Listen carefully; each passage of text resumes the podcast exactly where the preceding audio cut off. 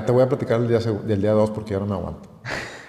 Entonces, habiendo terminado en la segunda fila, este, vi a mis compañeros y, y dije, no me voy a pelear con ellos, voy en sexto lugar, voy a dejar que se vayan. Se arrancó la primera fila, la segunda fila yo arranqué en tercer lugar, dije, voy a dejar que se vayan. De hecho, la primera parte de la pista, que era ahí eh, por los vados, subíamos naranjos y nos íbamos a los Ok. vados, subíamos el 8, bueno, primero sí, naranjo, subíamos el 8, bajábamos el 8 y nos íbamos a, a los vados y luego ya cruzábamos el puerto. Ok. Este, todo ese tiempo íbamos, íbamos en, en filita atrás de Zavala y Zavala había arrancado en la primera fila, entonces ahí te dabas cuenta que, que ibas a buen paso, ¿no? Sí, pues ibas bien, junto con el grupo. Así es.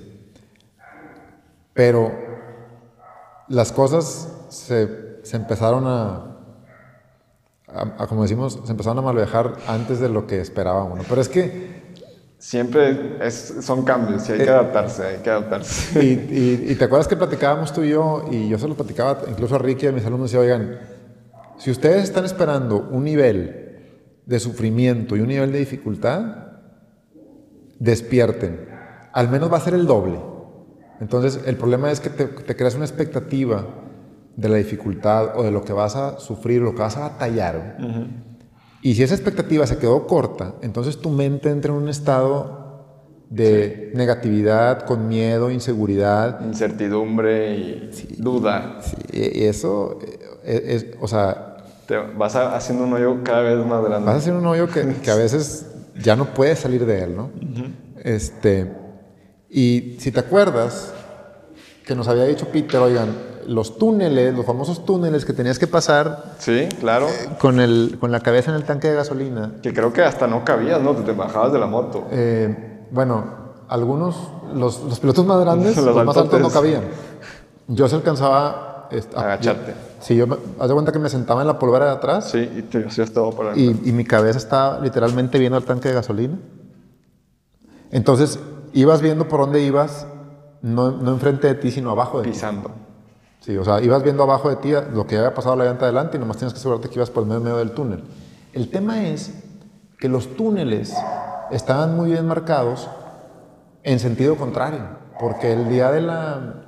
De la Del día uno. el día 1 bajamos, bajamos Manuel Liña y, y pasábamos los túneles hacia, hacia los, haz de cuenta, rumbo hacia los pits. Y el segundo día íbamos de ida, subíamos Manuel Liña. Ya. Entonces la marca estaba del otro lado. Sí, y entonces yo cuando llegué eran como cuatro o cinco túneles y te voy a ser honesto. De Team Madin Doping, güey, no me acuerdo por cuál pasé ayer.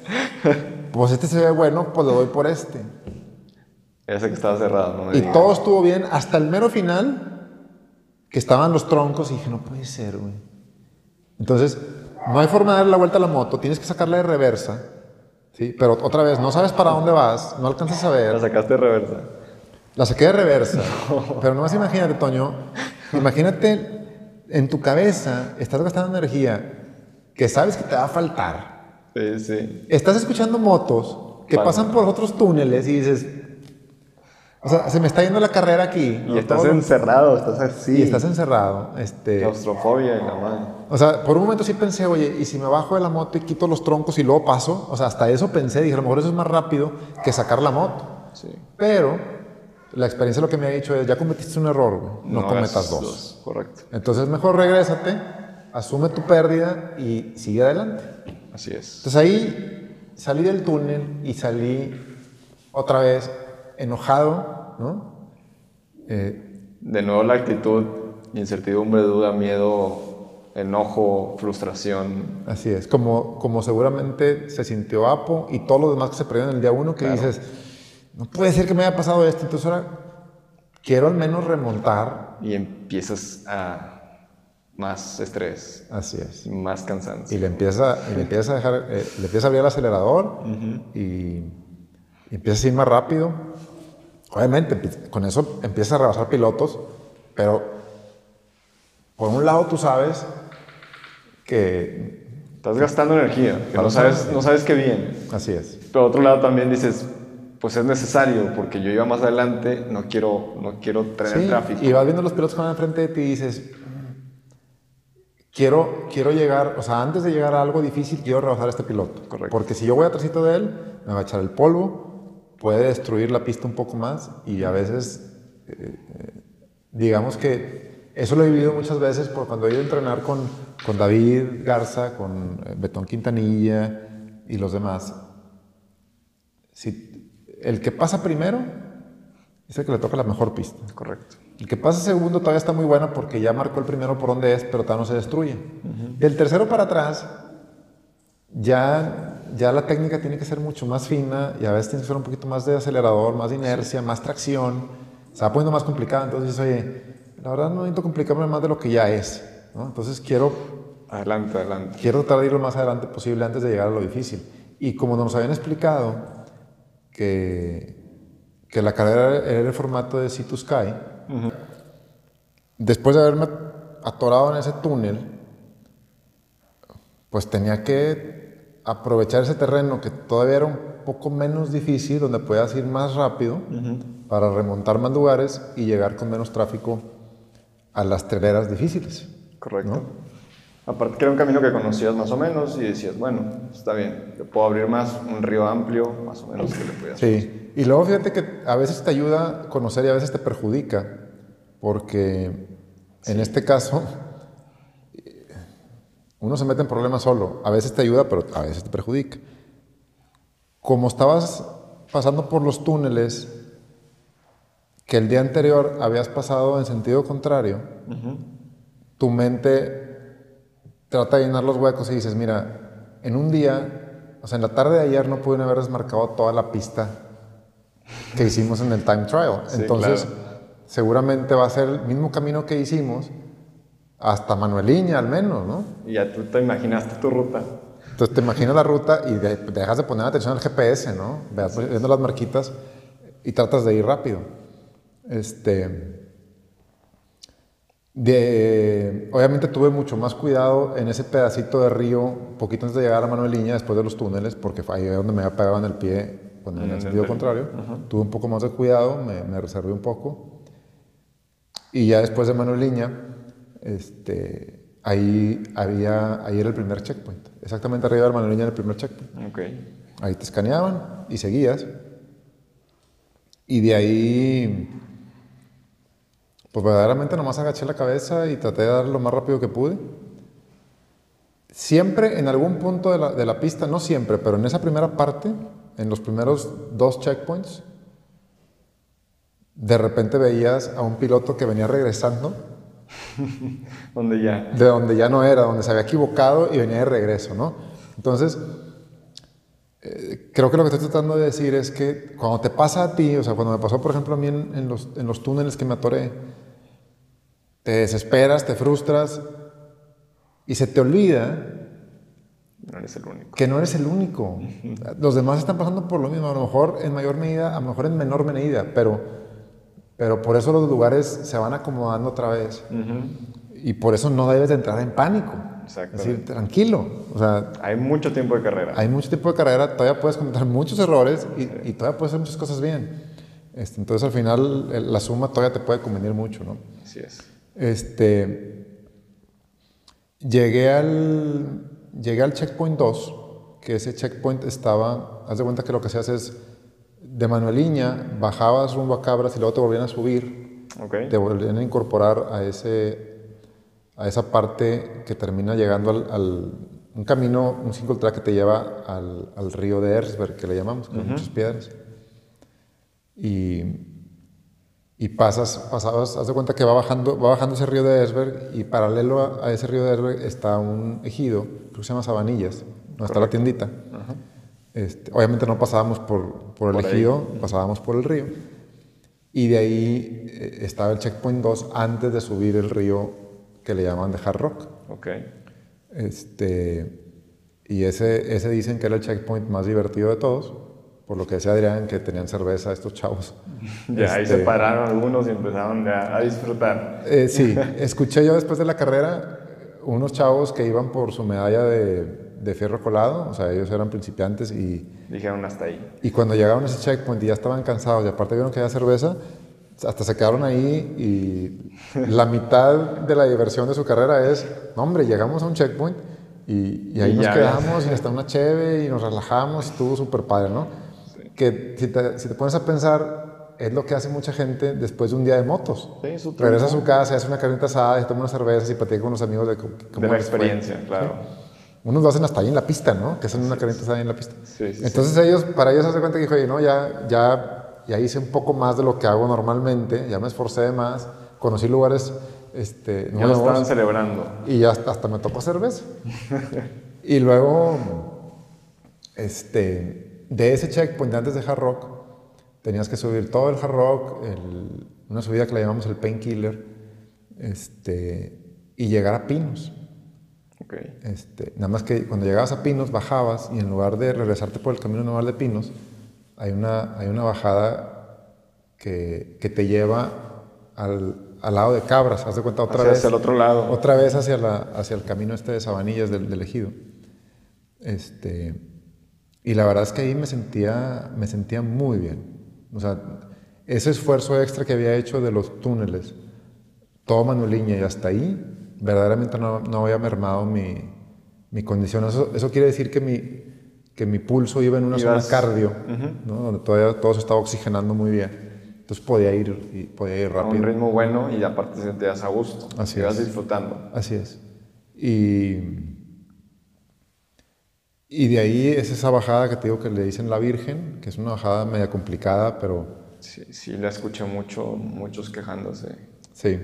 Es una, es una bajada, está muy empinada eh, y, y tiene, como, como fue hecha de subida, Ya. entonces setas. son como, como setas, pero está tan empinada que la moto cuando, cuando, cuando la dejas caer en la pendiente, está tan empinada que la moto se, se va. güey. O sea, aunque tú la frenes con las dos llantas, Se va. está tan empinada que como queda la inercia hace que se vaya hacia abajo. ¿no? Entonces, ahí lo que tienes que hacer es literalmente dejarla ir. Sí. Entre más te pelees tú, En- más estás forzándola y más cometes errores. más se descontrola. Entonces lo que tienes que hacer es dejarla que fluya y nomás ir acomodando la llanta de atrás. Tú seguir la moto. ¿no? Así es, así es. Y dejarla que vaya haciendo un suicida. Es como si, es lo más parecido que me, que me puedo recordar a, a esquiar en nieve. Porque pues, de que vas a bajar, vas a bajar. Sí. Entonces nada más sigue el flow, ¿no? Ajá. Sí, sí. Este, y y esa, esa, esa, esa bajada de la Virgen termina en un río, también muy, muy pedregoso, parecido al río del Chapulín. Ya. No, no, tan, tan, no tiene tantas, tantos cambios de, Dependiente, de pero pendiente sí. inclinación, pero es así de mucha piedra que tienes que saberlo navegar, ¿no? Ok. Este, y de ahí te hacían subir a cabras y, y empezabas a bajar y a mitad de cabras había un camino nuevo que te conecta con otro camino que se llama el Beta Paz. Sí, lo escuché también. El Beta Paz es un, es un camino que, que hicimos hace tiempo David Garza, Betón, un servidor, Antonio Valdés, La Pili, Toño. Este, y, y, eh, lo puedes ver desde Tijerina o desde el Mirador, se ve una M, parecida como, como la M aquí en Monterrey. Ok, sí. Y abajito de esa M, por ahí está el, por ahí está el. Está, está muy impresionante porque es, creo que es el lugar más alto que hay ahí en Villa García. ¿eh? Está más alto que Pinos. Este, y las caídas están, Sí, están, muy buenas, bonitas. están buenas. Están buenas. grabar después. Este, y todo lo que fue Betapaz, o sea, todo ese primer pedazo de la pista hasta llegar al checkpoint 5 que decía Adrián, es el, es el checkpoint de la, de la gasolina. Todo iba perfectamente bien. Este, y, y como te decía, en ese checkpoint estaba todo súper organizado. Bien bonito, todos listos, Sí, preparados te servían recibir. gasolina inmediatamente que llegabas, de la que necesitaba tu moto. Este, en mi caso, lo que yo hice, lo que yo decidí hacer fue preguntarle a la organización cómo iban a hacer la mezcla de la gasolina Eso te iba a preguntar. para los dos tiempos, porque mi moto, aunque la beta que yo uso tiene un sistema de inyección directa de aceite, este, yo decidí quitárselo, porque a mí no me molesta hacer la mezcla en el tanque de gasolina, este, y aunque son muy, o sea, es un sistema muy bueno, muy confiable, este, Pues tú también tienes tu mezcla, a lo mejor. Sí, y, y yo hago mi mezcla 51. Aunque ese es tema de otro podcast, pero hay gente que las hace de 61 y unos hasta, hasta menos aceite. Yo tengo mi moto espreada para que trabaje muy bien con 51 y esté bien lubricado el motor. Entonces, cuando platiqué con una organización me dijeron, pues no sabemos si vamos a hacer tu mezcla, o si, vamos a hacer 51, si vamos a hacer 61. Entonces dije, bueno, ¿puedo llevar yo mi gasolina? Y me dijeron, sí, con mucho gusto. Entonces, cuando llegué yo al checkpoint de gasolina, ya tenían mi bote de gasolina listo. Listo, ya sabían que era el mío. Eh, rellené con mi gasolina. Este, ahí no rellené agua en el camelback porque todavía traía mucha. Nomás me tomé algo de, del suero up que estaban dando ahí en la carrera.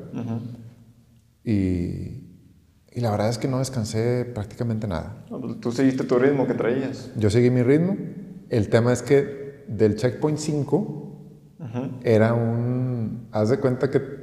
Haz de cuenta que si ibas en tu, en tu carro 4x4 así por el camino ancho, ahí era donde tenías que meter el 4x4 luego. ya todo completito, ya está más. De ahí para adelante, olvídate de la velocidad, olvídate de ser agresivo. Era 100% este, inteligencia, 100% respiración y descifrar los obstáculos. ¿no? Eh, me dio mucho gusto ver algunos alumnos ahí en el, en el río del Chapulín. Sí.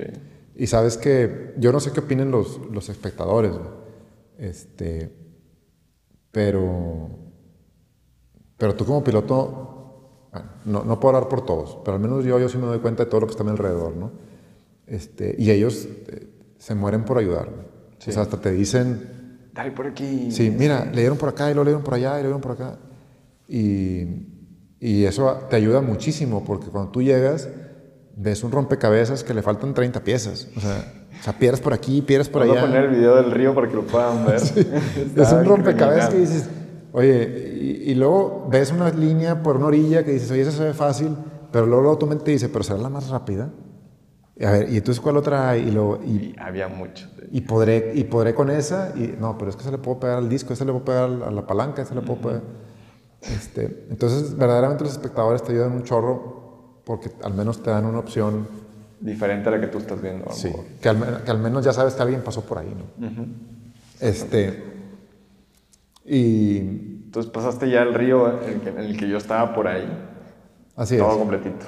Pasé el río y, y ahí donde empieza, donde empieza un poco la confusión, porque yo iba muy cerca de otro piloto que se llama eh, Pepe Álvarez Tostado, íbamos, íbamos juntos en ese, en ese tramo.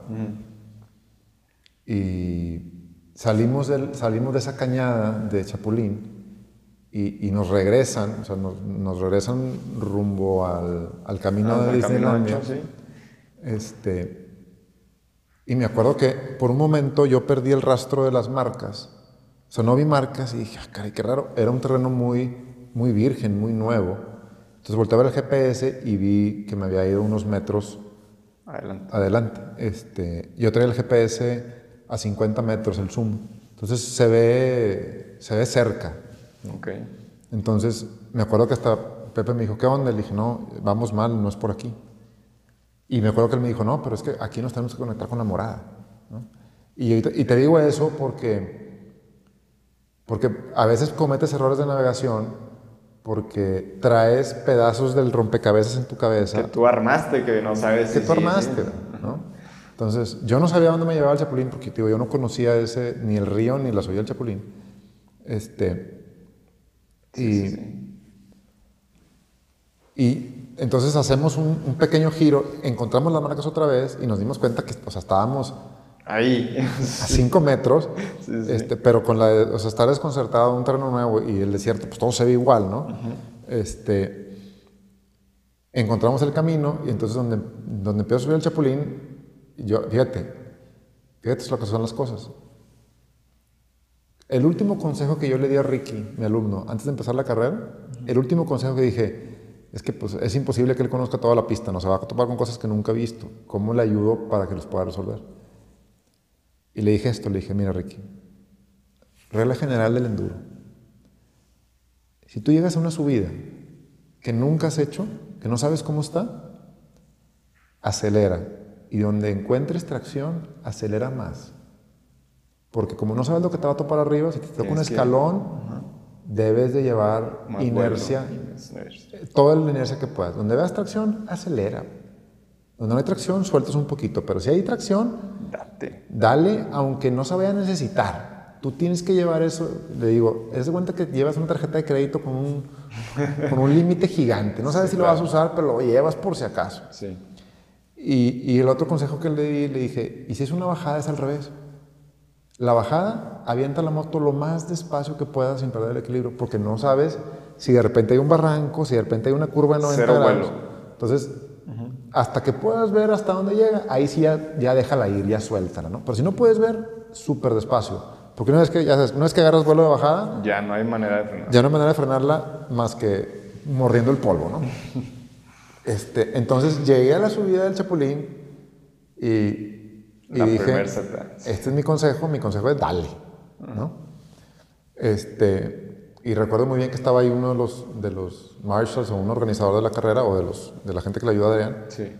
y en una parte que tenías que subir un- una lajita que estaba media complicada. De hecho, te grabé ahí. Ahí Sí. vamos a poner el video. Sí, que, que fíjate que, o sea, donde, como, como no sabes lo que sigue, si hubiera sabido que seguía, hubiera llegado con mucho más gas y le hubiera dado la vuelta, Es correcto. ¿no? Pero aunque llevaba gas, no llevaba tanto para hacer esa curva. Entonces lo que hice fue pasarme, ¿no? Y Sí, luego sí. acosté la moto estratégicamente, porque estaba tan empinado que si, que si la dejaba parada se me iba a resbalar, entonces la acosté, me acomodé yo, luego la levanté y ya pude subir a Laja muy bien. Este, pero recuerdo que dijo este chavo, bienvenido al Chapulín. Así me dijo.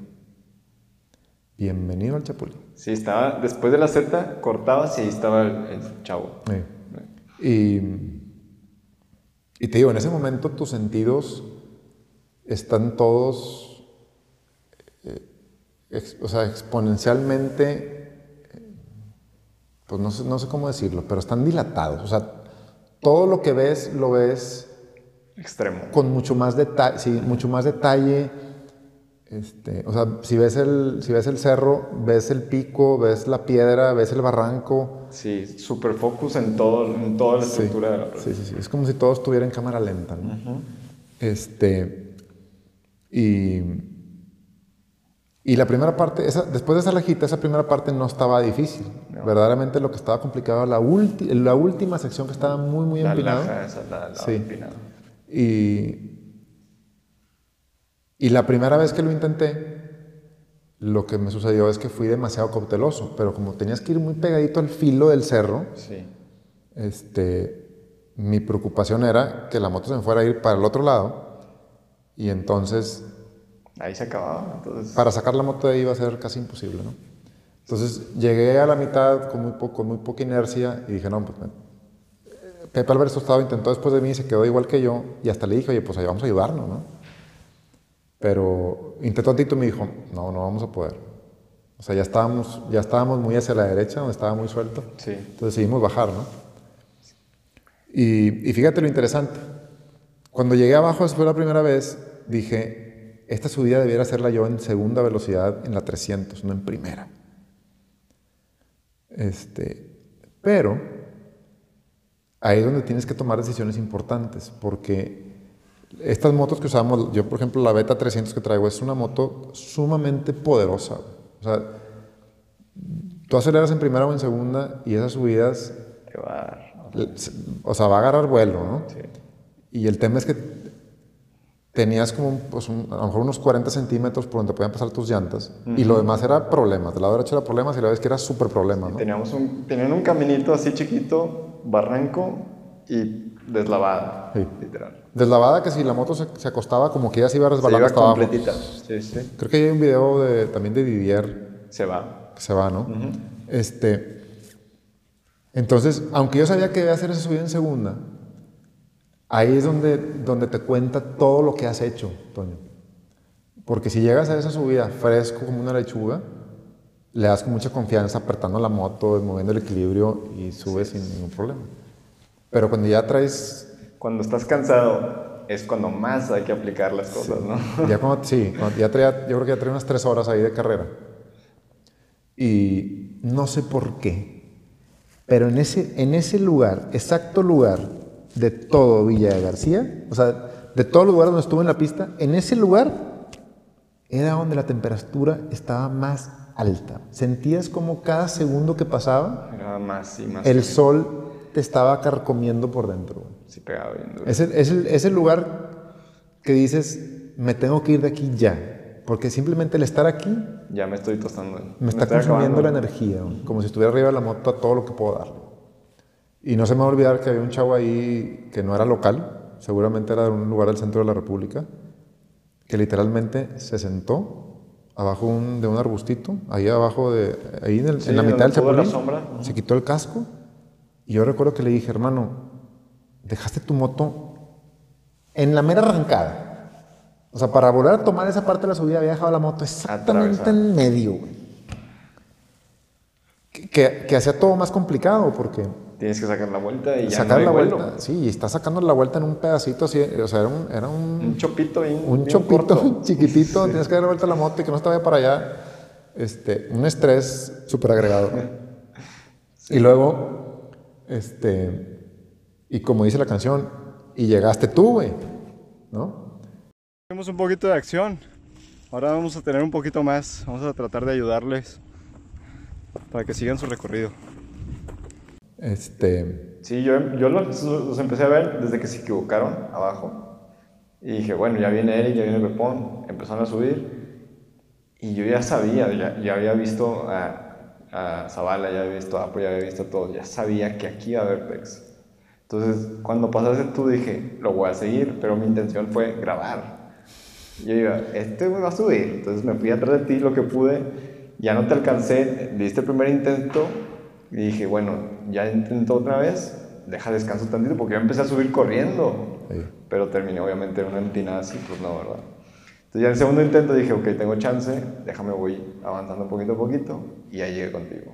Y ahí Sí. fue donde todo sucedió. Sí, y te acuerdas que este, intenté, la segunda, no sé si la cuenten, pero yo sí cuento que intenté tres veces, porque la segunda nomás llegué a la mitad y me di cuenta que, No. que no había agarrado buena inercia.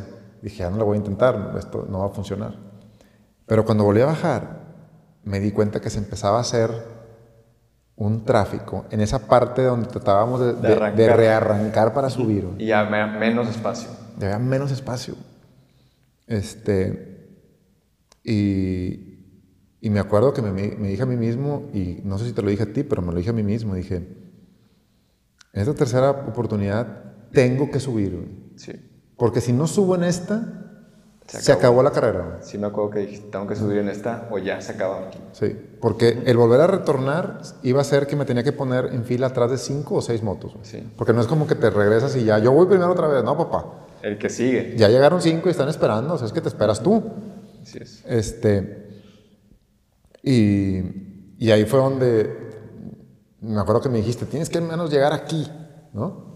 Y apenas llegué ahí Y listo. y me echaste un poquito más de puche y luego me acuerdo que me faltaba la última laja. Y esta es una parte súper interesante, súper interesante de mi carrera, Toño, porque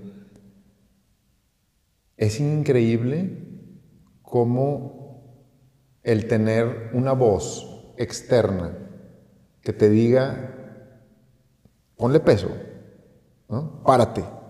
Sí se va a agarrar. Nomás yo te voy a cuidar al principio y tú síguele. Porque en tu mente, o sea, estás cansado, estás desesperado, güey. Tienes calor, güey. Ya no estás pensando. en- Tu, tu carrera se, se está, se está saboteando poco a poquito, ¿no? Ves así como se le está acabando la arena al, al reloj. El reloj, sí, sí. Este, y, y bueno, en, en en nuestro caso, mi moto no estaba caliente, pero hay unas motos que ya llegan ahí bufando. Entonces, para el piloto de esa parte, la moto está bufando. Este, entonces, todavía me acuerdo que te pregunté, este, aunque creo que sabía cómo hacerlo, quería Una confirmación. quería, sí, quería, quería algo que, le diera, que me diera esa confianza para hacer el último pedacito, porque tú sabes que ese último pedacito Sí, estaba bien. podía ser, podías echarlo a perder y tenías que Otro. volver a empezar desde mero abajo, ¿no? Este, y entonces ese tipo de cosas, no importa cuánta experiencia tengas. Siempre es bueno. ayuda muchísimo, muchísimo.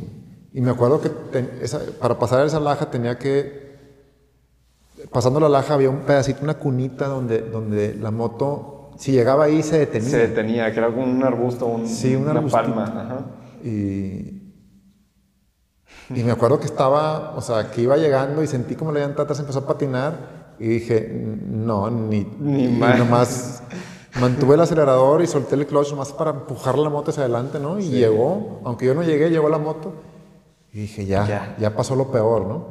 Ya estoy casi arriba. Sí, ya estoy casi arriba, todavía faltaba el último pedacito, pero Pero ya la moto no se va. ya la moto no se iba, ¿no? Este, y, y ahí fue, me acuerdo que te, te decía yo, porque yo te veía a ti y estabas, o sea, yo creo que en ese momento tu pulso estaba peor que el mío, Sí, yo creo que sí. porque tú estabas haciendo el trabajo pesado, o sea, ¿no? Este, y me acuerdo que dije, tranquilo, tranquilo, respira, ahorita lo intentamos, o sea, ahorita, ahorita acabamos esto, ¿no? Este, y, y ahorita al rato tú nos platicas todo lo que pasó después de eso, porque tú subiste, Sí. diste a grabarme, y luego ayudaste, no sé si ayudaste a Virgilio o a Pepón, Agregué a, a todos los que pasaron antes de ti. a, a todo, ¿verdad? Entonces, este, Sí, o sea, digo, así en resumidas yo creo que te ayudé a ti como a las once y media. Yo estuve desde las 11 y me fui de ahí casi tres y media. wow. Casi tres y media salí de ahí destrozado.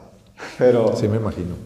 Porque nótese que lo dije, ese lugar era el más caliente. O sea, pegaba el sol de una manera. sí, sí. Digo, la gente ya se estaba quitando el casco y decir, yo aquí voy a descansar un media hora. O sea, Pero era peor. Como les dije, los felicito a todos. Todos hasta llegar a este punto está muy difícil. En verdad, felicidades también a los organizadores por esta carrera y este espectáculo muy bueno. La verdad es que fue un nivel muy, muy profesional. Fue un nivel internacional, lo puedo decir sin ninguna duda. Muy buena carrera. Este, y luego ahí, ahí pasó el error, el, el gran error de la carrera, ¿no? Porque llegaba, terminabas de subir el Chapulín donde coronabas, se suponía, ahora entiendo, que debías, en lugar de seguir subiendo, debías de bajar ¿no? y luego subir un cerro que está enfrente de la morada, Correcto. que le llama la morada 2.0, que te volvía a conectar con el camino original de la morada. Y, y yo creo que dejé de ver, sin exagerar, yo creo que dejé de ver el, el GPS Un minuto. 30 segundos, ni siquiera un minuto. Y fíjate, yo estuve ahí demasiado tiempo, ni siquiera logré ver arribita de donde, donde estaba el corte. No sabía ni para dónde era ahí. Y, y sí, como cuando, cuando terminé de subir, lo único que pasaba por mi cabeza es, pasaste mucho tiempo en el Chapulín. Pasaste mucho tiempo. No sabía cuánto, pero ya ves que tiendes a exagerar dentro de ti porque andas tan acelerado. Sí, en un minuto son 10. Así es. Entonces, yo lo único que sabía es que había pasado demasiado, demasiado tiempo ahí y dije, tengo que recuperar el tiempo perdido. Entonces, donde me ubiqué, que estaba recién empezada la morada y volteé para enfrente lejos y vi marcas lejos, dije, pues arriba, ¿para dónde más puede ser? ¿No? Importante decirle a la gente que el Chapulín era un, era un terreno completamente nuevo porque aunque yo sí, conocía el Beta Pass ayudé a hacerlo. Te ubicas La TRT ayudé a hacerla. No para la carrera, mucho antes, cuando estábamos simplemente explorando, ¿no? Pero ese, ese pedazo en particular nunca lo, yo nunca lo había visto, nunca lo había intentado, ¿no? Así es. Este, y de ahí empezó una parte de mi carrera diferente, porque de ahí, de la parte de arriba del Chapulín, no vi ninguna moto, ninguna moto. O sea, eso fue el checkpoint 5, no vi ninguna moto hasta el checkpoint 7. Son tres horas. Bajando la TRT, alcancé a ver al cabezón que estaba en David Falls, lejos, porque a mí me faltaba todavía hacer tijerina para llegar a David Falls. Pero no, o sea, no estaba yo con ninguna moto. Entonces, eso, era, eso te decía algo. Eso me decía algo.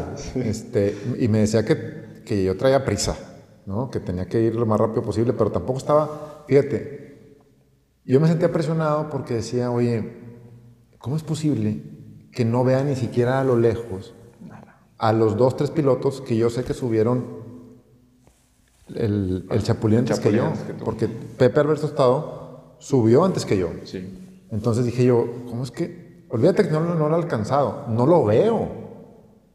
Y la morada, o sea, tú alcanzas a ver, Sí, se ve a lo lejos toda la vereda, hasta el polvo. ¿Sí? Y luego volteaba de la morada, volteaba hacia abajo y tampoco veía a nadie. Entonces en mi cabeza decía, nadie, ya nadie subió el Chapulín. Porque yo no, yo no me imaginaba que estaban en la morada 2.0. ¿no? Pero de ella no me topé a nadie, a nadie, a nadie. Y Tú seguiste.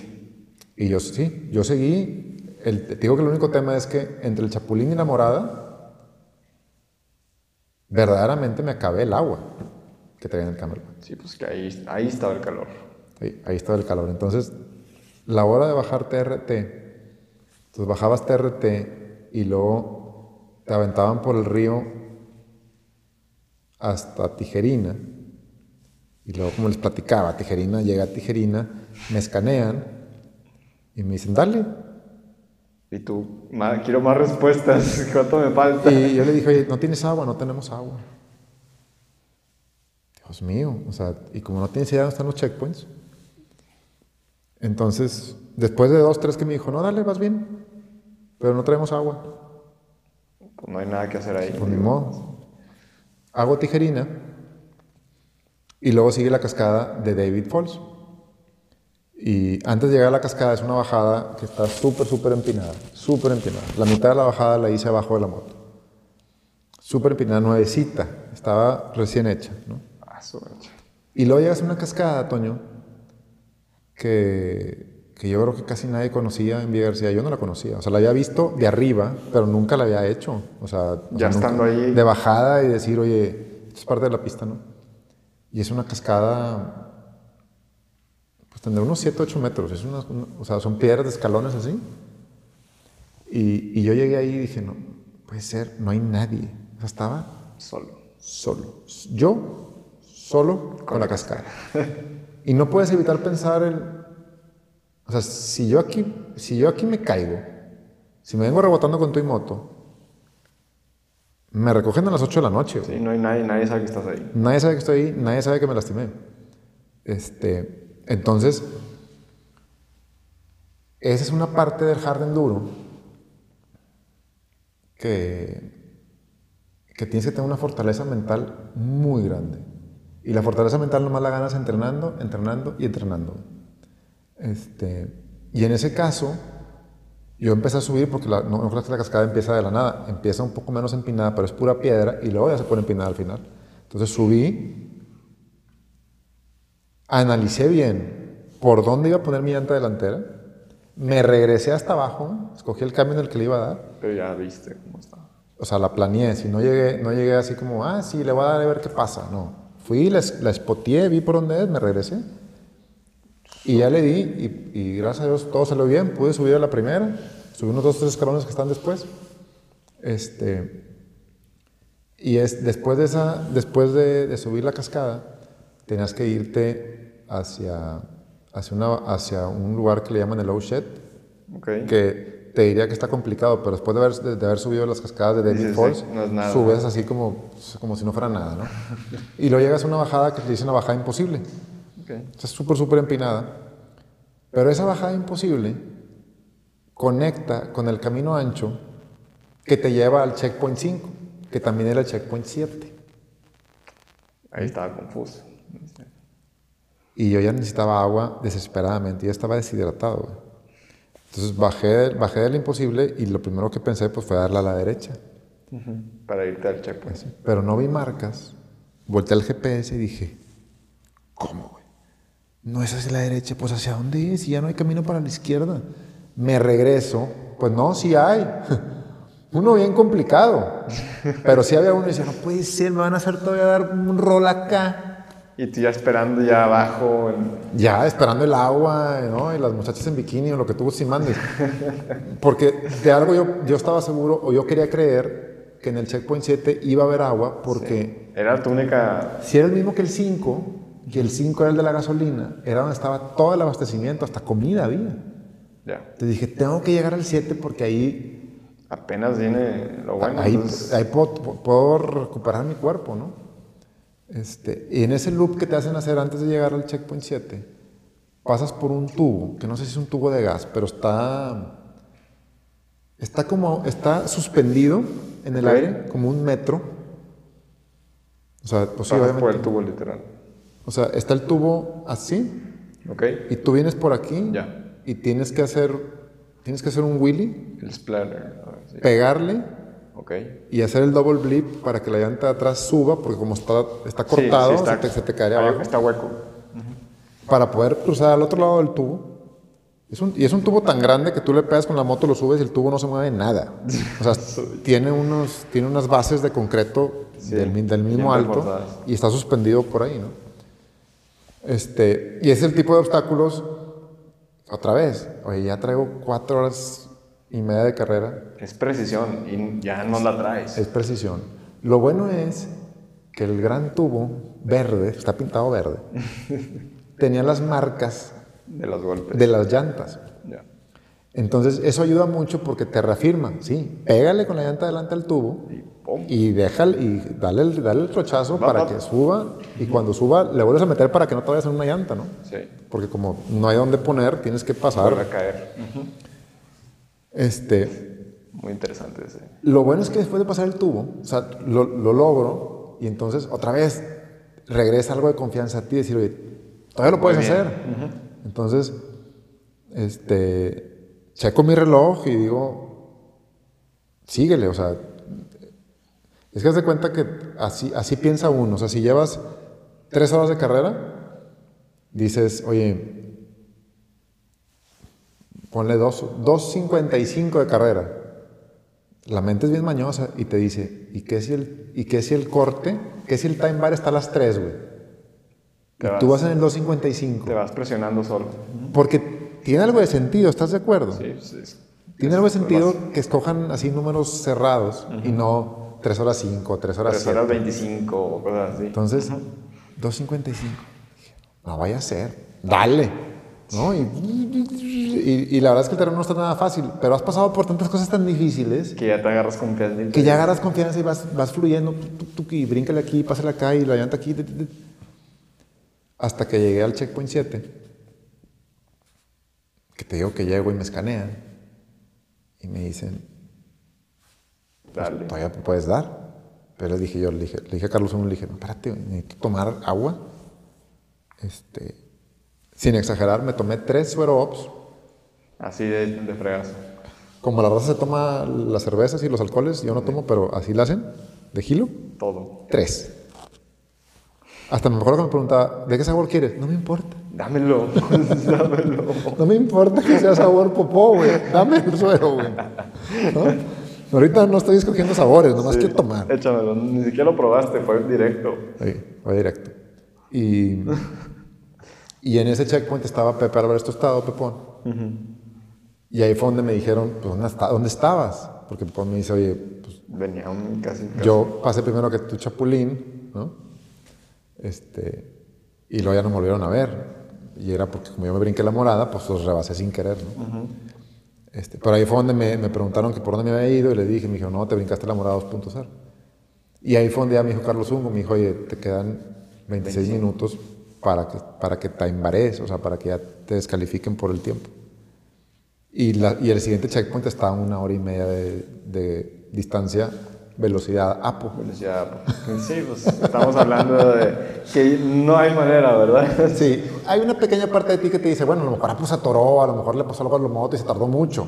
Es una pequeña parte de ti, ¿no? Pero te hubiera dicho 40 minutos, pero no, Sí, 25. 25 yo sabía que, o sea, y, y sabía dónde estaba, o sea, no sabía dónde estaba el checkpoint, pero sabía dónde estaba yo. Y estaba en ese río que está casi enfrente de las setas Ya. para ir a Pinos. No, pues está, está marcado. Y, ten- y- y sabía que tenía que regresar hacia, hacia, hacia los pits, rumbo hacia allá, y pues nomás Disney son 25 minutos. ¿no? Este, entonces, como quiera hice un esfuerzo, aceleré lo que pude, y fue cuando llegué otra vez al camino ancho, y, y había una, para salir del monte al camino ancho, Toño, había un escalón, no te voy a mentir, como ese tamaño. Me lo platicaron, pero no sabía dónde estaba. Era un escalón como este tamaño, así cortado. Y yo creo que había un buen samaritano o el de la organización dijeron, voy a ponerles una piedra aquí para que lo utilicen para hacer el splatter, ¿no? El tema es que tenías como un metro y medio para agarrar vuelo para subir por ahí. O estamos hablando de un escalón de metro y medio, un poquito menos. Eh, más o menos. Eh, sí, aquí, sí, metro y medio. Con una piedra para, según tú, volar. Así es. Y tenías como un metro y medio para agarrar vuelo con todo arenoso abajo, no había ni tracción. No hay tracción.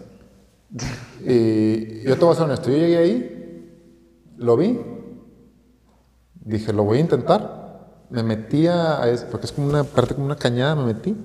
Y me di cuenta que, se, o sea, la aceleraba y la moto se hacía así en, en la arena. Sin vuelo. Dije, o sea, y obviamente apagas la moto, hay un silencio total y digo, no puede ser, o sea, que soy el último o qué, porque, Soy el único que está compitiendo aquí. ¿qué pasa? Y no había marcas de moto o algo así que... No se veía Nada. que nadie hubiera subido por ahí. O sea, no se veía ni siquiera un, un, Nada. un golpe menos arriba.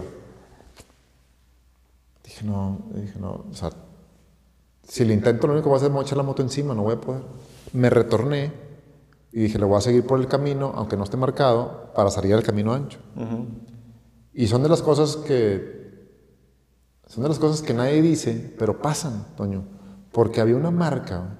Cuando yo hice eso, había una marca de alguien que le sacó la vuelta a eso, no sé si una persona o varias, pero había una marca bien trazada de moto, que a unos 4 o 5 metros Estaban a subida. estaba la subida así para el camino ancho.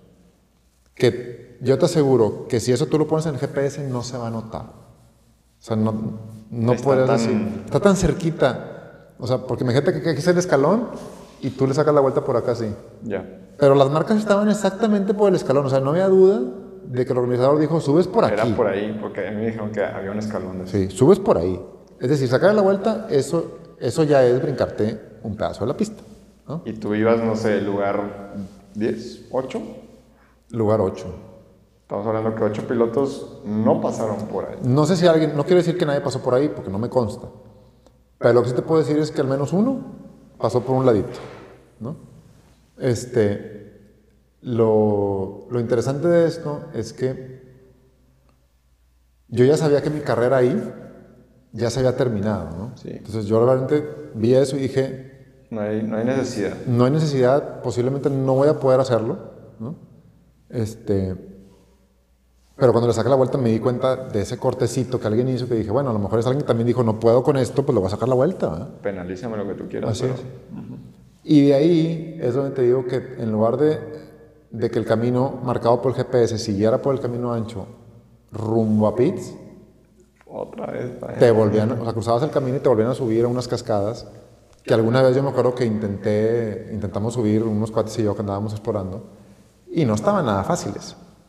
Este, y ahí fue donde dije, oye, ya vengo solo, no, no, no he visto a nadie en mucho tiempo, Ya no voy a llegar. ya no voy a llegar. Este, dije, ya, aquí ya es donde ya me tengo que decidir. O sea, ya, ya hice el time bar que me dijeron que es en el checkpoint 8 y no estoy ni cerca de llegar, ¿no? Entonces ya me fui por el camino ancho y me topé, o sea, agarré castaños porque pues, por ahí pues, es el camino más fácil para llegar a Pitts. Y Y empiezo a ver las marcas y luego me paro en la de Jarvis y está la raza arriba de, eh, es por acá. Yo creo que ellos pensaban Que que no, viene se, otra moto y dices, bueno, pues dale. que no se vaya, que no se, que no se pierda, es por acá, ¿no? Sí, claro. Este, y, y sin, intención de, sin intención de confundir a, a la organización, yo dije, bueno, pues le voy a dar a la, a la subida de Jarvis porque pues está bien, o sea, un reto más, la conozco, no está fácil, pero creo que sí la puedo hacer, ¿no? Entonces, subo y cuando llego arriba, hice algunas setas porque ya está súper destruida, pero unas setas que ya están hechas. Este, y llegué arriba y todos estaban muy emocionados de ver otra moto, porque al parecer era la octava moto que pasaba por ahí. Sí, eran muy pocas las que iban a pasar. Este, es más, creo que, esa- creo que mi moto fue la última que pasó por ese checkpoint. Ese checkpoint 8 de Yarro, ya nadie más llegó. Este, bueno, no, me corrijo. No, ahí no habían llegado ocho motos, habían llegado menos, Sí, porque nomás que terminaron que los primeros tres oro, los primeros cuatro. cuatro. O sea, fue la- era la quinta moto que veían, pero verdaderamente, obviamente a mí no me contaban ese checkpoint. Porque Sí, pero ya fuiste te el último. explicar. Pero ellos habían visto cuatro motos antes de mí, ¿no? entonces estaban súper contentos y cuando llegan y me abrazan, lo primero que hacen es me escanean. Ahí el que no. Y yo, no, no, y, y es que ya, yo ya estoy fuera. ¿Pero por qué estás fuera? Le dije, porque ya hice time bar. Mira, ¿qué te dice? Ah, sí, ya estoy time bar. Este, y ahí me acuerdo que hasta le preguntaron a Adrián, porque creo que Adrián, no sé si vio a Adrián que llegó otra moto al checkpoint 8 y hablaron por teléfono y me dijeron, dice Adrián que te vayas, que bajes por el súbeme si puedes. Ya. O sea, tu carrera ya se acabó. Sí. Sí. sí, está bien. Y también era la parte más fácil de llegar a los pits, ¿no? Sí, claro, ya estás ahí arriba, pues nomás si súbeme si puedes o hasta De hecho, coincidentemente me tocó ver a Chucho subir. Zavala darle la bandera de cuadros, porque cuando llegué yo ahí al, al- al- al arco de, de- de meta, me dijo Adrián, espérate, no bajes todavía porque va, va- Va a vas- subir. va- viene subiendo Chucho. Este, y yo vi cuando le dieron, la, le dieron la bandera de cuadros a Chucho. Este, y, y, y ya, pues ya, de ahí me fui a Pits. Este, otra vez, lo primero fue, todos los que me vieron que estaban viendo la aplicación, pues dijeron, wow, llegaste al checkpoint 8. ¿no? Y luego fue que. No. Y les empecé a explicar de que, oiga, no, o sea, yo me brinqué un pedazo desde el checkpoint 5, posiblemente me vayan a descalificar, este, pero sí pude llegar al 6 y al 7, porque yo me acuerdo, creo que en esa discusión, yo no me peleé con nadie, ¿eh? o sea, yo, Tú estabas platicando tu historia. yo hasta le ayudé a Adrián a entender, porque Adrián me decía, Eric, tú llegaste al checkpoint 8, eres primer lugar de plata, porque Nadie, nadie llegó, había Así llegado es. nadie. Pero pues no, o sea, tú te fuiste. ya y yo fui el que le dije, no, el checkpoint 8 no cuenta. Me acuerdo hasta Peter se me quedó viendo con cara de, ¿de qué está hablando este tipo? Y yo le dije, sí, es que yo hice, yo hice, yo hice la subida de Jarvis nomás por diversión. Y él no entendía. Que pues, ya- Me decía, por eso, pues tú sí llegaste. No, señor. Y yo, bueno, O sea, sí, pero no. sí llegué, pero del camino ancho me brinqué un pedazo que no sé cuál es, porque yo no conozco la pista, pero me- se- seguro me brinqué un pedazo importante porque me dijeron que ya pues tardó una hora y media. Y yo llegué en media hora. Entonces no era por ahí. Me brinqué, o sea, me brinqué una hora. Sí, claro. Le dije, le dije a Adrián, y Adrián también me volteé a ver, no me creía. Y yo, mira, Adrián, por favor, nomás quítame el checkpoint 8. Y, Y de- y decide, y decide lo que tienes que hacer con mi bronca de la morada. Pero el checkpoint 8 no me lo cuentes. Yo no llegué al checkpoint 8. Sí. Entonces creo que eso este, ayudó mucho también a Peter para entender de que, ah, bueno, entonces él ya no, ya no es, Ya no entré en plata. ya no entra en podio de plata. Sí. Este, Sí, todavía faltaban algunos. Que luego, que luego hubo esa discusión entre, entre los primeros tres, Ya. porque entiendo que a uno de ellos le pasó lo mismo que a mí de que se brincó la morada, este, pero hizo todo lo demás en tiempo y llegó más lejos que los otros dos, el segundo y el tercer lugar de plata. En fin, este, Llegaste a Pitts. llegué a Pitts, yo me quedé muy contento con la carrera, Toño. La manchita fue ese pedacito que se me pasó, que estoy seguro que lo hubiera podido lograr. Sí. No hubiera tenido ningún problema, me hubiera divertido mucho hacerlo. Desgraciadamente me tocó la mala suerte que subí, que aceler- subí acelerado, era a lo mejor uno de los dos puntos en la carrera donde hacían un loop y la pista regresaba al camino, al camino Que marcado. tenía otra vez. Así es. Pasó en la, en, la, en la cascada de Jarvis con Chucho y me pasó a mí y creo que le pasó a otros dos o tres pilotos ahí mismo en el Chapulín que también se lo brincaron. Así es. sí. Este, entonces, esa fue la, ese fue, ese fue el... Ese fue el talón de Aquiles de tu carrera. Y, y a lo mejor nomás para decir a la, a- a la raza, a los pilotos y a los, y a los que nos escuchan y nos ven, a veces, a veces uno piensa cuando un piloto comete un error que lo hizo de mala gana, o sea, que lo hizo para engañar. Sí, por Este, aprovecharse o demás. Sí, y, y la verdad es que a lo mejor sí hay gente que, que quiere hacer trampa y quiere ganar, pero en mi caso, yo fui el primero en decirles, oigan, No fue así. yo no hice eso y checa mi GPS, porque lo bueno de esta carrera es que Hay pruebas. hay pruebas, o sea, no necesitas hacer una, una discusión, ¿no? O sea, lo que yo hice con Adrián, decirle, oye, yo me brinqué todo este pedazo y llegué al checkpoint 8 de chiripa y subí nomás por diversión y ellos me escanearon porque es que ellos escanean a los que llegan. Pues ahí está el GPS que di- digo. Eh, él lo pudo haber visto en el GPS, pero yo lo que hice fue les, les ahorré el trabajo de meterse a verlo. ¿no? Porque no hay forma de que, no hay forma de que los engañes. Salvo en ese pedazo que te digo que estaba el escalón aquí y a dos metros podía subir por el monte. Ahí sí está cañón que Que veas, porque pues no pueden estar en todo, claro. Sí, el GPS, uno o dos metros, a lo mejor ellos ven que te, que te moviste uno o dos metros, pero no saben si pasaste por la orillita del escalón o por el monte Por que está al lado. ¿verdad? Que no tiene dificultad. Sí, correcto. Este, entonces yo no me quedé, yo no me quedé enojado con nadie, como, como les decía en, la- en el, en el otro episodio de, de este podcast que, Lo vamos a, lo vamos a que lo vamos a ahí. subir. Este, si a mí me hubieran descalificado, yo lo hubiera aceptado. ¿Sí? No, no hubiera tenido ningún problema. Porque todo lo demás que logré, ¿no? Todo, o sea, porque hay gente que dice, no, es que si no, si no, si no hiciste la morada 2.0, Que no vale nada. si lo hubieras, si hubieras hecho, a lo mejor hubieras llegado penalizado al checkpoint 6. Pero ahí es donde, donde Adrián hace sus, sus cuentas y dice, no, porque incluso con la penalización que le estamos dando, Todavía que es el doble o más del doble de lo que, lo que tardaron los competidores que iban junto con él, como quiera llegaba a tiempo a ese checkpoint. ¿no? Así es.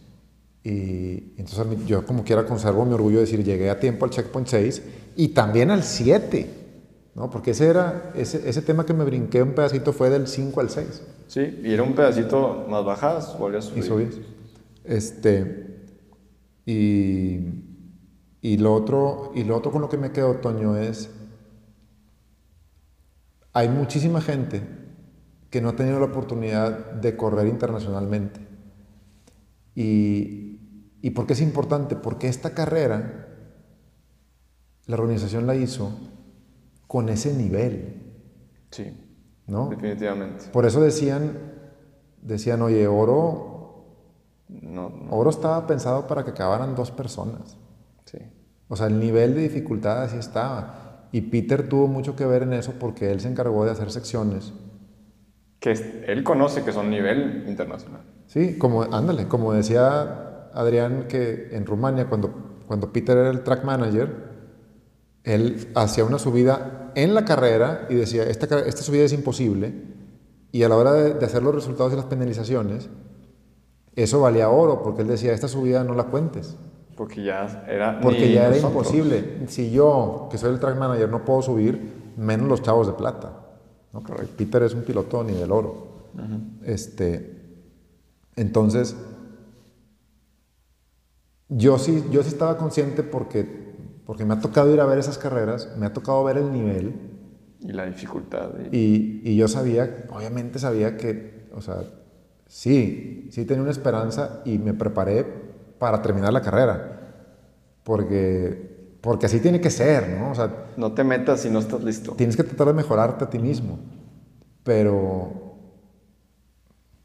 pero con el, Pero ya, ya, era otro nivel. con lo que hice, digo, oye, Súper satisfecho. lo hiciste muy bien, o sea, para, sí, lo, lo hice muy bien con mis expectativas y, y también te queda una lista Larga. de mejoras, ¿no?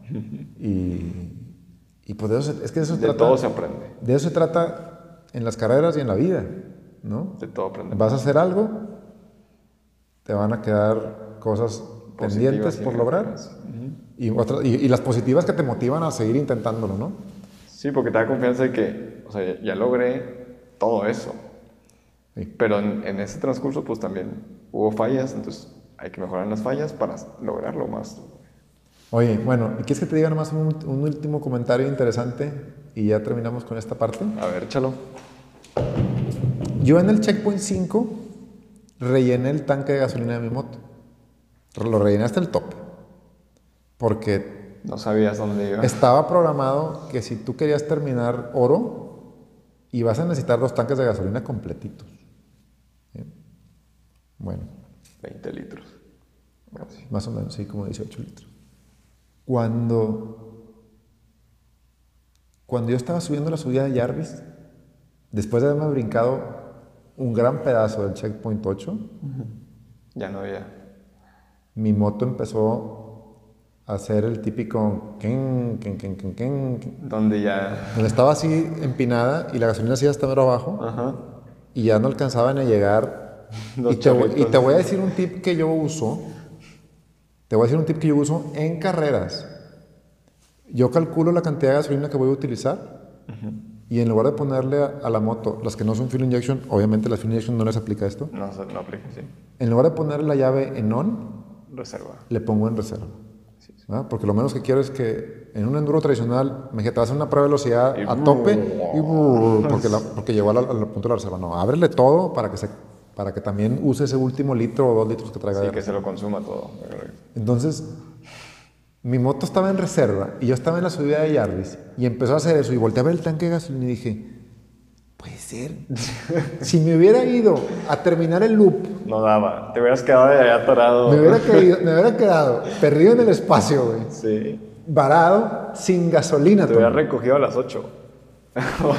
Y la, y, la gente, y la gente que se esté preguntando, pero ¿cómo? Entonces, ¿por qué se te acabó la gasolina si se supone que la carrera estaba planeada para que durara la gasolina si rellenabas en el checkpoint 5? Les voy a decir por qué. Porque ¿qué pasa cuando las motos se caen? Pues tiranas. Tiran gasolina. Entonces, en el enduro extremo, en el, enduro, en el hard enduro, donde vas a estar con la moto mucho tiempo Abajo. volteada, cuando te caigas, lo primero que tienes que hacer es cerrar la gasolina. O un tip mucho más pro es que si traes una moto de carburador, le pongas o un Lectron o un Smart Car. Porque esos, se acueste. esos carburadores no tiran gasolina cuando te acuestas la moto. No la tiran. Como no usan flotador, este, no la tiran. No hay manera de que tiren. No la tiran, no traen ni, ni, ni tubo de desagüe.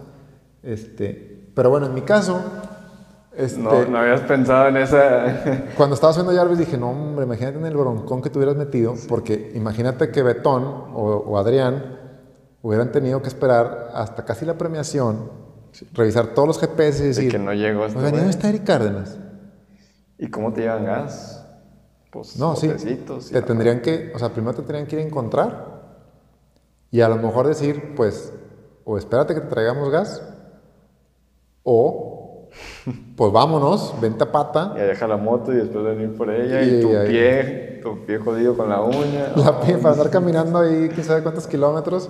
Ahí te encargo. Este, pero bueno, entonces hasta suerte tuve de que me hubiera pasado todo eso. Así tenía que pasar Y así pasó. y así pasó. Exactamente.